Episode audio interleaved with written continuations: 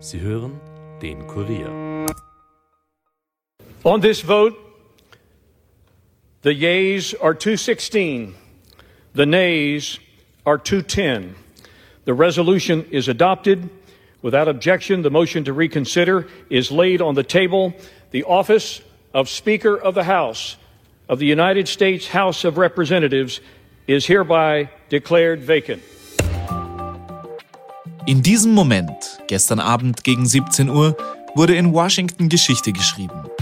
Zum ersten Mal überhaupt wurde in den Vereinigten Staaten mit dem Republikaner Kevin McCarthy ein Vorsitzender des Repräsentantenhauses und damit nach Präsident und Vizepräsident die Nummer drei im Staat durch ein Misstrauensvotum abgewählt.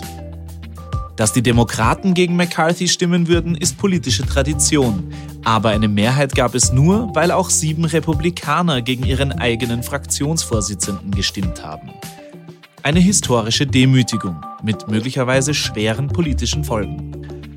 Warum die Republikaner das getan haben, wie es in der US-Innenpolitik jetzt weitergehen wird und welche Auswirkungen das Chaos im Parlament auch für die Innen- und Außenpolitik der USA, vor allem für die Ukraine haben könnte, das alles und mehr bespreche ich gleich mit Dirk Hautkapp, dem US-Korrespondenten des Kurier. Mein Name ist Johannes Ahrens. Herzlich willkommen zur heutigen Folge des Kurier Daily.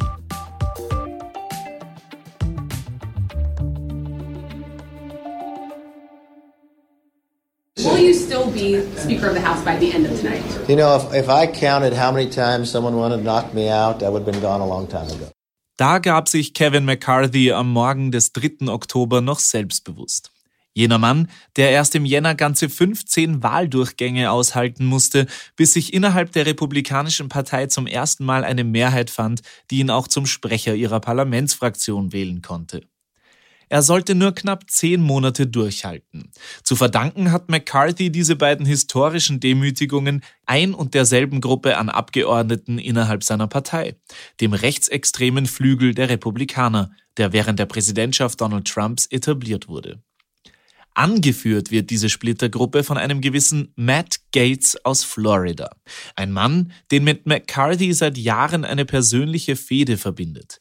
Gates hielt gestern vor der Abstimmung zum Misstrauensvotum noch eine Rede im Kongress und erklärte dabei kurz und knapp, warum er und seine Vertrauten gegen McCarthy stimmen werden.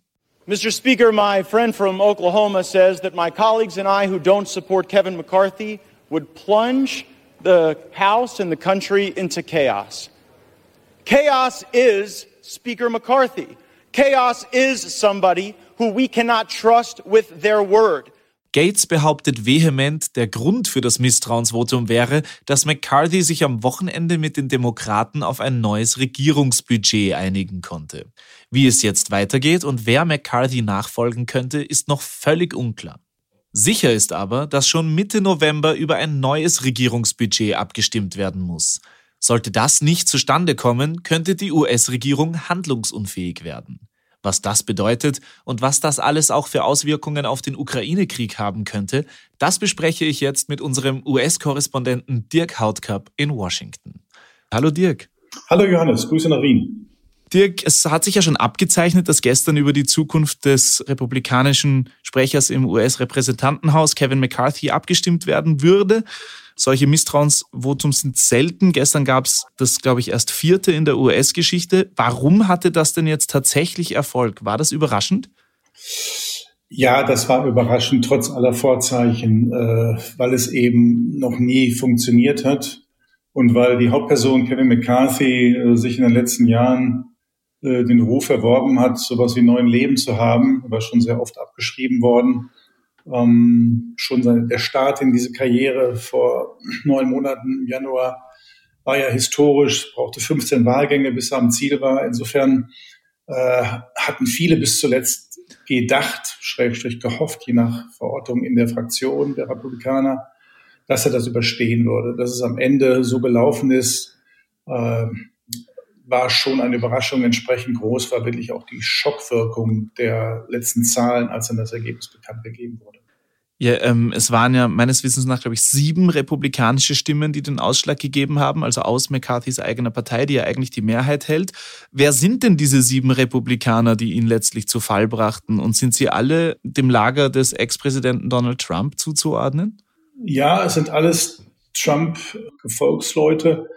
Äh, Matt Getz, der Initiator, ist ein sehr junger, 41 Jahre alter äh, Parlamentarier aus Florida, schon einige Jahre dabei der im Prinzip mit der Trump-Welle 2017 ins Parlament kam und äh, sich dann zum, zum Trump-Beschützer äh, und Bewahrer emporgeschwungen hat und relativ schnell angefangen hat zu kopieren, wofür Trump ja bekannt ist, den Skandal zu erzeugen, äh, diese Social-Media-Kanäle zu bedienen, äh, quasi Stunts zu liefern im parlamentarischen Betrieb, die fürs Fernsehen und für YouTube gemacht sind das alles oft inhaltsfrei, das war relativ schnell sein Markenzeichen.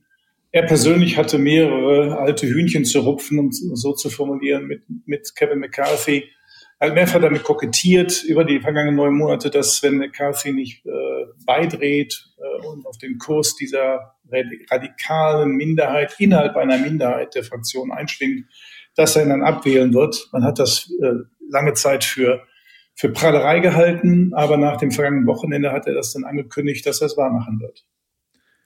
Und was sagt denn Matt Gates, was der offizielle Grund ist für die Abwahl? Ist es, also du sagst ja, es hat auch Aspekte einer persönlichen Fehde, aber womit begründen Sie das denn? Mit der Einigung zum Staatshaushalt vom vergangenen Wochenende? Ja, ich gehe noch mal einmal zurück zu den Ursprüngen. Im Januar hat Gates bis, zu, bis zum 15. Wahlgang opponiert. Er hat sich damals auch erdreistet, mehrfach Donald Trump zu nominieren für den Posten des Speaker im Repräsentantenhaus, was völlig äh, abwegig war und ist, um eben Konzessionen zu erpressen von McCarthy. Konzessionen im Punkto Politik.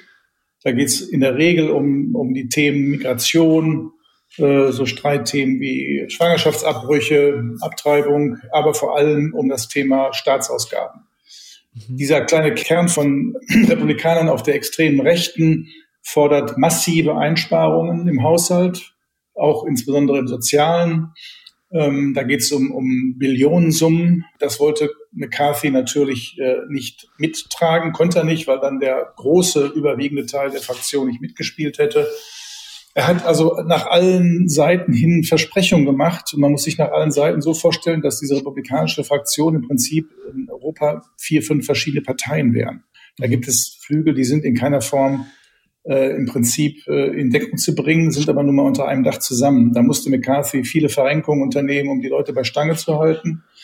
Und McGetz sagt nun als Anführer dieser Gruppe von acht äh, Dissidenten, die es jetzt war, es gibt aber mehrere, es gibt ungefähr 20, 25, davon haben man nicht alle gestern gegen ihn gestimmt, dass man es jetzt satt sei, dass diese Versprechungen nicht eingehalten werden. Und als Aufhänger wurde eben genommen der Umstand, dass Kevin McCarthy diesen Staatsnotstand. Am vergangenen Wochenende lief ja die Frist aus für den Haushalt, ähm, dass er den quasi abgebogen in letzter Minute mit Hilfe der Demokraten. Das gilt in diesen rechten Kreisen der Republikaner als Todsünde. Das hat McGetz anders genommen, direkt nach diesem abgewendeten Shutdown äh, mhm. anzukündigen, dass er äh, die sogenannte Motion to Vacate, also diesen Abwahlantrag einbringen wird. Und das hat er getan.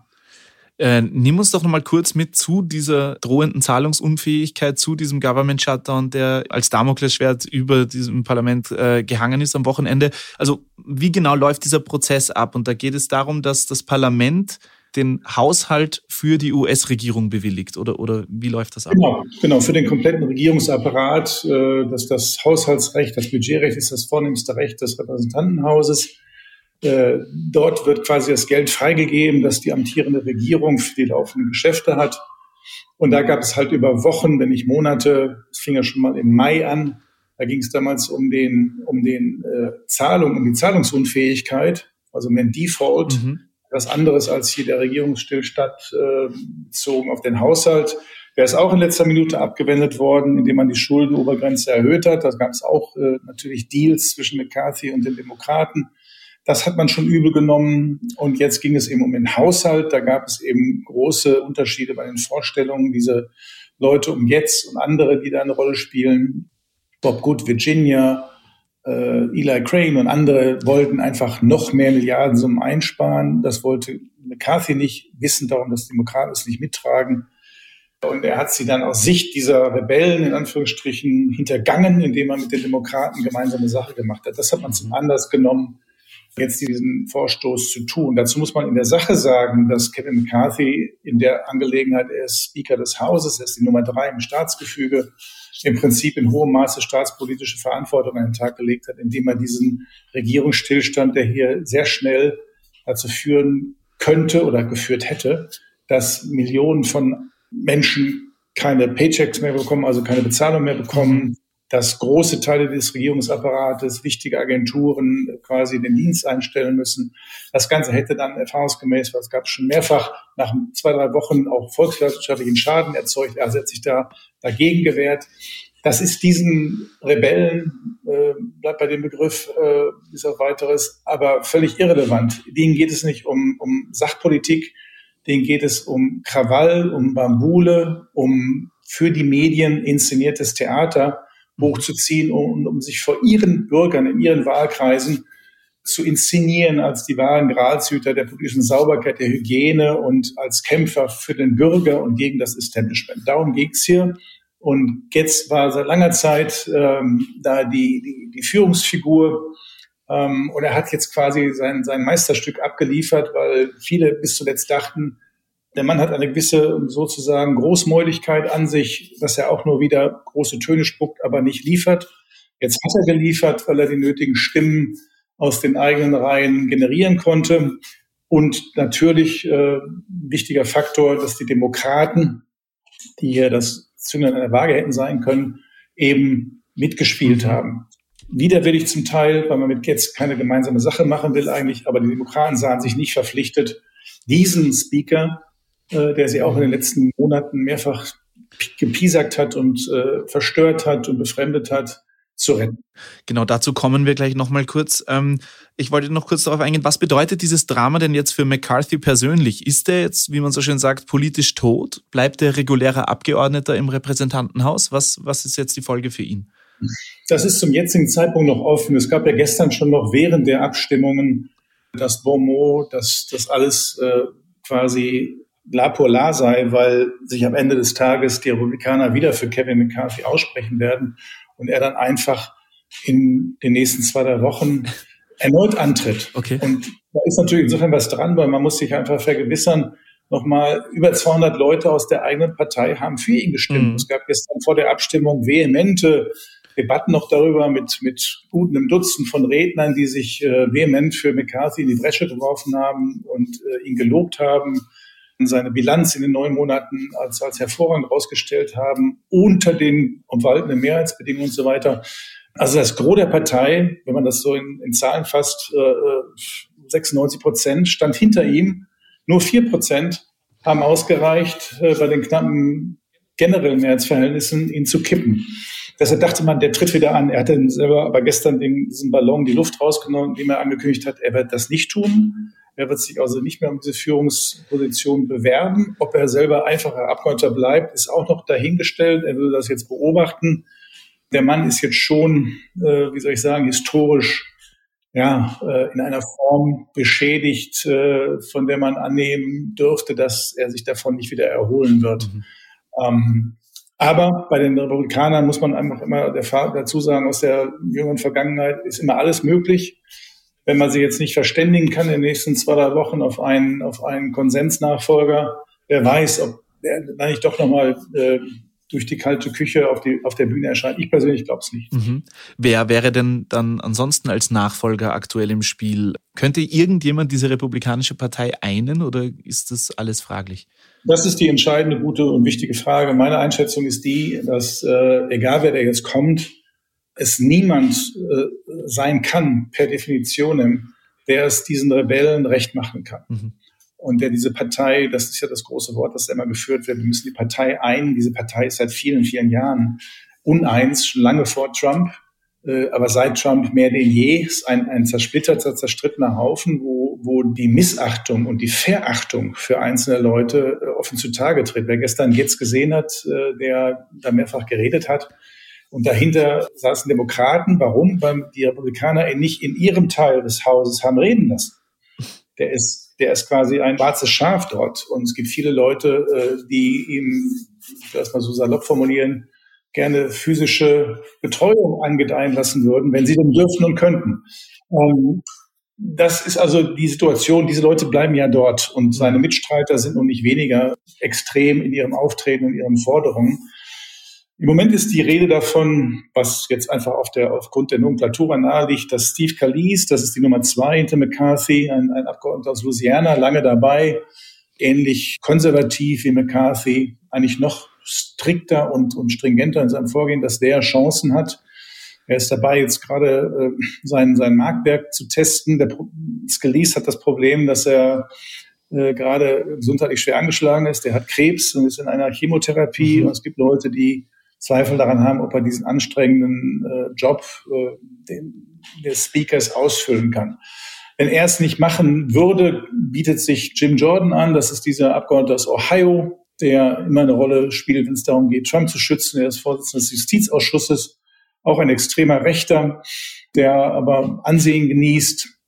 Kurzum, ob sich diese Partei, diese Fraktion ausreichend hinter einem, einem neuen Namen versammeln kann, ist erstens dahingestellt. Am Ende werden sie es wahrscheinlich irgendwie hinkriegen. Aber ob diese Person dann ein langes Leben hat, politisches Leben hat, das steht, das steht zu bezweifeln. Und zwar unter einem besonderen Aspekt, der hier eine fast aus europäischer Sicht bizarre Rolle spielt. McCarthy persönlich hat sich im Prinzip das Grab geschaufelt, indem er im Januar bei den Konzessionen an diese Rebellen mhm. eingeräumt hat, dass es künftig ausreichen wird, wenn ein einzelner Abgeordneter die Abwahl beantragt.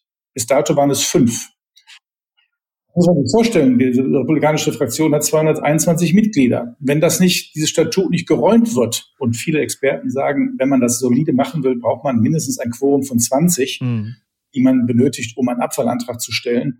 Dass ein Einzelner aufstehen kann, sagen kann, ich beantrage jetzt hier diesen Abwahlvorgang, dann ist das ein, ein, eine, eine Todesspirale für diese, äh, für diese Fraktion und dann ist es programmiert, dass bei der nächstbesten Gelegenheit sich wieder jemand nach vorne wagt weil es diesen Leuten, die da im Vordergrund stehen, nicht, betone das immer wieder, nicht um Sachpolitik geht. Mhm. Schon gar nicht um das Urprinzip der Demokratie, nämlich Kompromisse zu finden, Interessen auszutarieren und zu einem Ergebnis zu kommen, mit dem möglichst viele leben können. Sondern geht es um blinde Zerstörungswut. Mhm. Die wollen, wie McCarthy das selber gesagt hat, äh, leicht übersetzt, den Laden niederbrennen. Das ist das, was sie wollen. Und das haben sie gestern zum ersten Mal demonstriert. Und solange die Leute nicht von ihren Constituents, also von ihren Wahlbürgern in ihren Wahlbezirken abgemeiert werden, ähm, werden sie das weiter tun. Mhm. Dann werfen wir noch einen Blick auf die andere Partei. Die Demokraten haben ja, wie du schon erwähnt hast, auch gegen McCarthy gestimmt und damit dessen Fall erst möglich gemacht. Das, der absolute Großteil der Stimmen kam ja aus dem demokratischen Lager. Warum haben die sich denn gesammelt gegen einen republikanischen Speaker gestellt, der ja am Wochenende erst mit ihnen einen Kompromiss beim Regierungshaushalt gefunden hat. Mhm. Ja, zunächst der Papierform nach muss man sagen, dass das Verhalten ist ortsüblich, dass die Demokraten einen Republikaner in einen Top-Posten stützen und vice versa äh, ist eher, äh, wie soll ich sagen, der politischen Poesie oder Hoffnungslehre geschuldet. Das kommt, kommt äh, in der Realität so gut wie selten vor. Dazu kommt, dass McCarthy bei all seiner, wie soll ich sagen, Verbindlichkeit und Bereitschaft mit den Demokraten notgedrungen Deals zu machen, natürlich auch die Demokraten mehrfach vor den Kopf gestoßen hat. Aber es spielen zwei Aspekte eine entscheidende Rolle. McCarthy, der ja am Anfang, wenn man sich erinnert, Sturm aufs Kapitol, Trumps Beteiligung, ganz klarer Trump-Gegner war. Er wollte ihn in, an dem Abend des 6. Januar 2021 zum Rücktritt auffordern, hat dann aber gespürt, dass an der Trumpschen Basis, also im, im konservativen Teil der Wählerschaft Amerikas, da ein starkes Ressentiment für Trump besteht und ist dann umgeschwenkt und hat sich dann zum, quasi zum Beschützer Trumps aufgeschwungen und äh, hat in dem Kontext dann sich, wie ich finde, sehr fahrlässig leicht hergegeben für das jetzt angebahnte oder ja, begonnene Amtsenthebungsverfahren gegen Joe Biden. Da geht es um Hunter Biden, um den Sohn, um diese ganzen Gerüchte, die da seit Jahren auf dem Tisch sind. Ähm, das Verfahren läuft jetzt etwas außer der Spur, aber er hat es gestützt. Das macht die, macht die Demokraten fuchsteufelswild, weil de facto gibt es im Moment keine Beweislage. Mhm. Es gibt nur Verdächtigung und Geraune. Und die ersten Sitzungen der Ausschüsse, die sich damit beschäftigen, sind für die Republikaner hochgradig blamabel ausgefallen. Ähm, das nehmen die Demokraten sehr übel. Das andere, was sie noch übler nehmen, ist, dass McCarthy wissend darum, dass er mit den Demokraten ja gedealt hat, im, im Sinne des Landes, Stichwort Vermeidung des Regierungsstillstandes, dass er den Demokraten noch am Wochenende im US-Fernsehen mehrfach quasi in die Ecke gestellt ihnen den schwarzen Peter zuschimmelt nach dem Motto, ihr seid schuld, dass wir da hingekommen sind. Und das ist mhm. nun eine Verdrehung der Tatsachen, die schon einigermaßen harter Tobak ist. Äh, das hat das Gros der moderaten Demokraten, wo sicherlich Dutzende sagen würden, McCarthy ist äh, ein Republikaner, aber besser der als ein anderer, äh, sehr verstimmt. McCarthy war überhaupt nicht vermittelbar im linken Teil der, im linken Spektrum der, der Demokraten.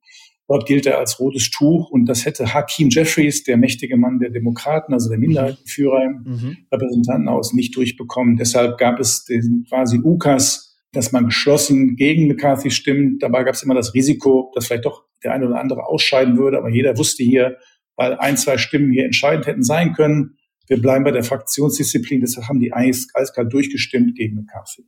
Mhm, spannend. Nun wird ja im November erneut über einen Regierungshaushalt abgestimmt. Ähm, ist es möglich, dass wir dann dasselbe Spektakel noch einmal erleben, wenn es wieder eine Einigung gibt von einem möglichen Nachfolger McCarthys? Jawohl, das ist, äh, das ist äh, nicht auszuschließen. Das ist eigentlich die große äh, Sorge, die über, weit über das innenpolitische Klein-Klein Amerikas, das möglicherweise in der weiten Welt nicht so sonderlich interessiert, hinausgeht. Nämlich, die Tatsache, dass die Zerstrittenheit so groß ist und diese Rebellen sich natürlich jetzt stark ermutigt und ermächtigt fühlen können, dass sie es beim nächsten Mal wieder darauf ankommen lassen. Und dass es wieder Konzessionen geben muss, die nicht vermittelbar sind, dass es dann wieder ein, eine, ein, ein, ein, ja, ein Sackgassen, eine Sackgassensituation gibt, wo Demokraten, Republikaner nicht das Mindestmaß ihrer, ihrer Verpflichtung erfüllen können, nämlich das Staatsschiff auf Kurs zu halten, das heißt, das nötige Geld bereitzustellen, damit diese Regierung laufen kann. Das wird natürlich wird, wird natürlich sofort äh, auch die Weltwirtschaft in Mitleidenschaft ziehen. Ähm, und eins der ersten äh, Opfer, in Anführungsstrichen, äh, könnte die Ukraine sein. Mhm. Da darf man ja mal kurz daran erinnern, die Ukraine war jetzt auch in dieser Situation Regierungsstillstand am Wochenende. Wie kann man das verhindern? Das Opfer, weil Gelder im Volumen von sechs Milliarden, Biden wollte eigentlich 24 Milliarden bewilligt bekommen, ausgeklammert werden mussten, weil es gab dafür keine Mehrheiten. So, Biden hat ja jetzt den Verbündeten gestern gesagt, ähm, die Amerikaner bleiben, bleiben auf ihrem Kurs, unterstützen Kiew weiterhin. Das ist mehr, glaube ich, Versprechen und, und äh, Pfeifen im dunklen Wald, weil es gibt dafür im Moment keine realitätsbezogene Grundlage. Im Moment spricht nichts dafür, dass bis zum 17. November, das ist das Stichdatum, die politischen Verhältnisse so sein werden, dass man dann die nötigen Milliardensummen für weitere Militärhilfe für den Winterzeitraum in, in der Ukraine bereitstellen wird. Da wird jetzt viel, viel gefeilscht und, und verhandelt. Äh, Im Moment sehe ich das noch nicht, weil der neue McCarthy, der Nachfolger, steht für derselben Grundkonstellation und die hat nicht nur mit den Rebellen zu tun, sondern generell ist in Amerika eine Kriegsmöglichkeit festzustellen. Die Umfragen bilden das ab über 60 Prozent der Amerikaner haben das Gefühl, es wird langsam Zeit, das mal runterzufahren mit den Hilfen, weil wir haben eigene Probleme im Land, Stichwort Grenze zu Mexiko, mhm. andere Probleme. Äh, und bei den Republikanern, da spielt Donald Trump im Hintergrund eine wichtige Rolle als Stichwortgeber, als Taktgeber, äh, ist der, der Widerwille gegen diese Militärhilfen sehr weit ausgeprägter, als man das äh, gemeinhin wahrnehmen will. Und da gibt es viele Wortführer, aus dem rechten Spektrum, die massiv auftreten, Meinungen beeinflussen, die also eine Influencer-Wirkung haben und die das alte Establishment mhm. der Republikaner an die, an die Wand drängen. Also da bin ich im Moment sehr, sehr skeptisch, ob man jetzt die Aussicht verteilen sollte, okay, die haben sich jetzt sehr gestritten, das ist jetzt eine Zäsur, dann sammelt man sich aber wieder und bis November wird man eine ordentliche Lösung hinkriegen. Das ist zum jetzigen Zeitpunkt äh, losgelöst von allen möglichen Versprechungen und Beteuerungen des Weißen Hauses völlig offen. Mhm. Ja, und dann könnte das, was wir hier jetzt lange als abstraktes parteipolitisches Hickhack besprochen haben, auch politische Realität werden. Im In- und im Ausland, zum Beispiel in der Ukraine. Ja, lieber Dirk, danke für deine Zeit und ich bin mir sicher, du hast noch ein paar aufregende Tage vor dir in Washington. Das denke ich schon. Es wird noch ein bisschen Theater geben, bis wahrscheinlich dann nächsten Mittwoch soll nach jetzigem Stand formal die Wahl des Nachfolgers anberaumt werden. Ob es dabei bleibt, ist im Moment offen. Aber in einer Woche weiß man, weiß man wahrscheinlich ein bisschen mehr. Super. Und dann werden wir auch von dir im Kurier wieder lesen. Lieber Dirk, danke für deine Zeit und einen schönen Gruß nach Washington. Danke nach Wien. Schönen Tag. Tschüss. Noch mehr Hintergründiges zur US-Politik und zu Matt Gates, dem Drahtzieher hinter Kevin McCarthys Abwahl, könnt ihr auf kurier.at und natürlich in der morgigen Zeitungsausgabe lesen. Wir bleiben jedenfalls an dem Thema dran, denn es wird uns sicher noch eine ganze Weile beschäftigen, vor allem im Außenpolitik-Ressort. Die heutige Folge wurde von Elias Nadmesnik produziert, Ton und Schnitt von Dominik Kanzian. Großer Dank gebührt auch unserem Kollegen Dirk Hautkamp in Washington, der uns alle früh genug gewarnt hat, dass McCarthy wirklich abgewählt werden dürfte. Mein Name ist Johannes Arendt, ich bedanke mich fürs Zuhören und freue mich, wenn ihr morgen bei den Kolleginnen wieder reinhört. Macht's gut, bis bald.